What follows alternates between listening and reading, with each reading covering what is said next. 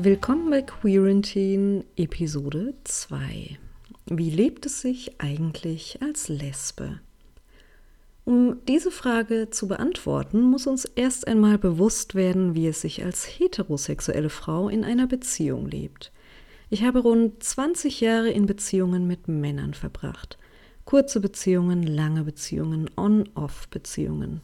Egal mit wem ich meine Zeit verbracht habe, eines hatten alle Beziehungen gemeinsam. Es hat schlicht niemanden interessiert. Ich konnte Händchen halten, durch die Straßen ziehen und ich konnte meinen Partner küssen, egal in welchem Umfeld ich mich befand.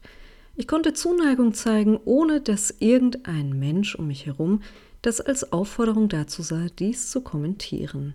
Ich konnte mich vom Bahnhof abholen lassen, ohne meine Umgebung auf mögliche Gefahren zu untersuchen. Ich konnte mein Leben leben, ohne die allgegenwärtige Angst, dass das zu Problemen führen könnte. Einen ersten Einblick in das Leben als Lesbe habe ich vor rund zwei Jahren bekommen, als ich mit einer Freundin in Düsseldorf war.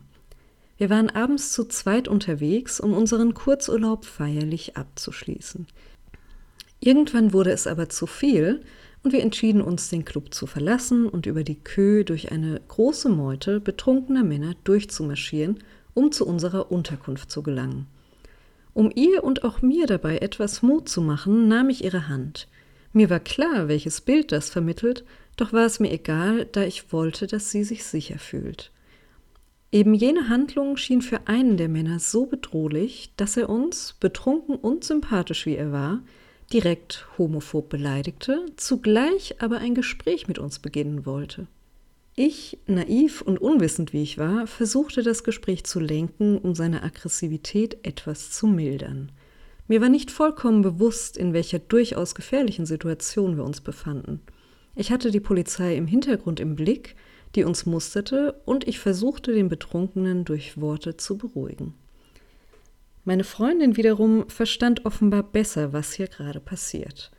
Er fragte uns, ob wir zusammen sind, er fragte nach persönlichen Details und es fiel mir zunehmend schwer, darauf freundlich zu antworten. Aber warum freundlich? Nun, genau das lernen wir Frauen von Anfang an. Bleibe freundlich, um dich nicht in Gefahr zu bringen, egal mit welcher Respektlosigkeit das männliche Gegenüber dir begegnet. Freundlichkeit ist Sicherheit. Meine Freundin wiederum war sehr direkt und machte ihm klar, dass ihn das alles nichts angeht, griff meine Hand und zog mich in Richtung U-Bahn. Erst jetzt, nachdem ich mich seit fast eineinhalb Jahren in einer Beziehung mit einer Frau befinde und sich die Erlebnisse dieser Art gehäuft haben, ist mir bewusst, wie knapp wir in diesem Moment an Schlimmerem vorbeigeschlittert sind.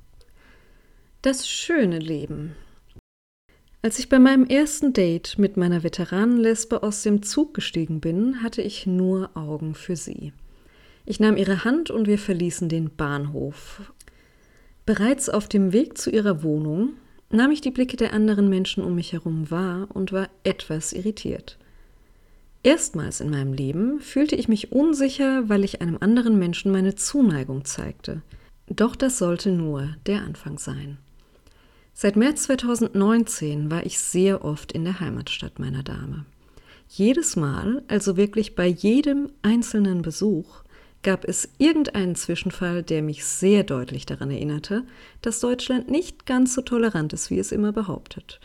Bei fast jedem Besuch holte mich meine Liebste am Bahnhof ab. Bedeutet, sie nahm mich am Gleis in den Arm und küsste mich zur Begrüßung. Ein Bild, das Menschen eigentlich nicht neu sein sollte, zumindest wenn es sich in dieser Szene um einen Mann und eine Frau handelt. Handelt es sich aber um zwei Frauen, dann wird dies nicht nur begutachtet, sondern auch kommentiert. Große Männergruppen sind dabei besonders originell und werfen des Öfteren ein überraschtes Lesben in den Raum.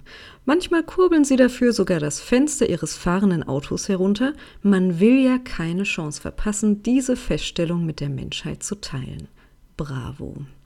Aber hier hört es natürlich nicht auf. Stellt euch vor, ihr lauft verliebt durch die Straßen und küsst euren Partner oder eure Partnerin.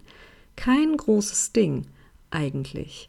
In meinem Fall wird es aber mit Knutschgeräuschen eines Mannes kommentiert, der nebenbei seine Freundin an der Hand hält Oder ein paar alte Männer rufen euch hinterher, dass sie auch mal wollen. Oder hey, der Klassiker, wie wäre es mit wildem Pfeifen? Sieh es doch als Kompliment. Klar. Das müde Leben. Als ich einem Bekannten davon erzählte, dass ich mit meiner Freundin abends im Park war und wir dort, während wir uns geküsst haben, rund fünf, ich wiederhole, fünf Minuten lang von zwei betrunkenen Männern, die rund zehn Meter von uns entfernt saßen, angepfiffen wurden, war die erste Frage, warum habt ihr denn nichts gesagt?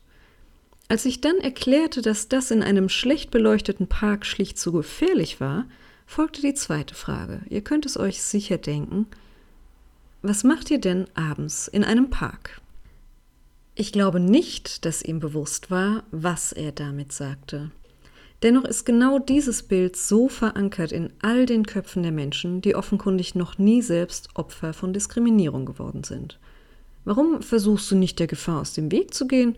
Warum lässt du denn das Küssen nicht bleiben? Und warum verhältst du dich nicht so, dass sich keine Angriffsfläche bietet?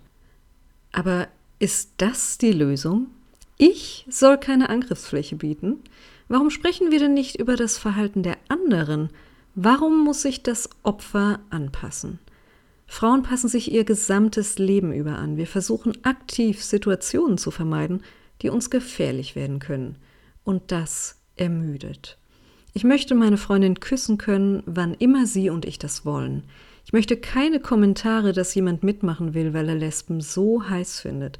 Ich möchte auch nicht vom tausendsten Mann gefragt werden, wer von uns beiden der Mann in der Beziehung ist. Ich möchte einfach nur diese Liebe genießen. Und ja, natürlich will ich diese Liebe auch zeigen. Ich würde gerne in die Welt hinaus posaunen, wie glücklich ich bin.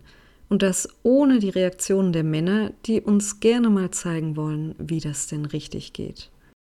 Ich möchte genau so unbeschwert meine Liebe genießen können wie damals, als ich noch mit Männern zusammen war. Ich möchte nah kuschelnd an einem Strand beieinander liegen. Ich möchte ihre Hand halten und ihr tief in die Augen schauen, wenn wir mit den öffentlichen Verkehrsmitteln fahren, egal wer um uns herum sitzt. Ich möchte Hand in Hand mit ihr durch eine volle Einkaufsstraße laufen, ohne dass wir dabei auffallen, weil es eben zum Alltag gehört. Doch das ist leider nicht möglich.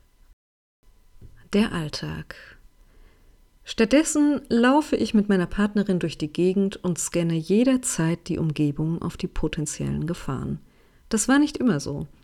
Zu Beginn dieser Beziehung war ich noch sehr naiv. Ich posaunte die Liebe tatsächlich in die Welt, schließlich war es ein hervorragendes Gefühl, nach so vielen Lebensjahren endlich erkannt zu haben, dass ich lesbisch bin und dass sich das auch so unfassbar gut anfühlt. Ich zeigte meine Zuneigung, während meine Veteranenlesbe sich der allgegenwärtigen Gefahr bewusst war und manchmal eher verhalten reagierte. Ich nahm das zwar wahr, doch nahm ich es nicht sonderlich ernst. Ich bemerkte, dass die Blicke meiner Partnerin in die Ferne abschweiften, um eine Gruppe der anderen Straßenseite zu beobachten. Ich bemerkte, dass sie mich aufforderte, die Straßenseite zu wechseln, aber erst Minuten später wurde mir klar, warum. Eine Begegnung an einer Bahnhaltestelle war der Wendepunkt. Spät abends, nach dem Besuch einer queeren Bar, konfrontierte uns ein merklich angetrunkener Mann mit unserer offen gezeigten Liebe und ließ nicht von uns ab. Die Szene aus Düsseldorf von vor ein paar Jahren wiederholte sich. Doch war ich diesmal in einer Beziehung und es gab keinen schnellen Ausweg. Ich spürte, wie die Anspannung meiner Partnerin sich zu Angst entwickelte. Angst um mich, weil ich die Situation nicht ernst genug nahm und die Gefahr erneut nicht erkannte. Dieses Erlebnis führte zu einem Umdenken bei mir. Ich verstand nun, dass ich diese Liebe zwar genieße, doch verstand ich auch, dass mein Umfeld das leider nicht tut. Es freute sich nicht mit mir, dass ich glücklich bin. Es versuchte mich davon abzubringen. Doch das lasse ich nicht zu. Ich überlege, wo ich die Liebe zeigen kann. Und ich plane meinen Urlaub und untersuche vorab, ob das Land LGBTQIA-freundlich ist oder uns dort weitere Gefahren drohen. Ich liebe meine Freundin und zeige das, insofern es meine Umgebung erlaubt. Natürlich wünsche ich mir, dass ich das immer tun kann, aber ich weiß auch, dass das noch nicht möglich ist. So traurig mich das auch stimmt. Ich kann nur hoffen, dass sich das irgendwann einmal ändert. Und so viel zur zweiten Episode. Ich freue mich auf nächstes Mal.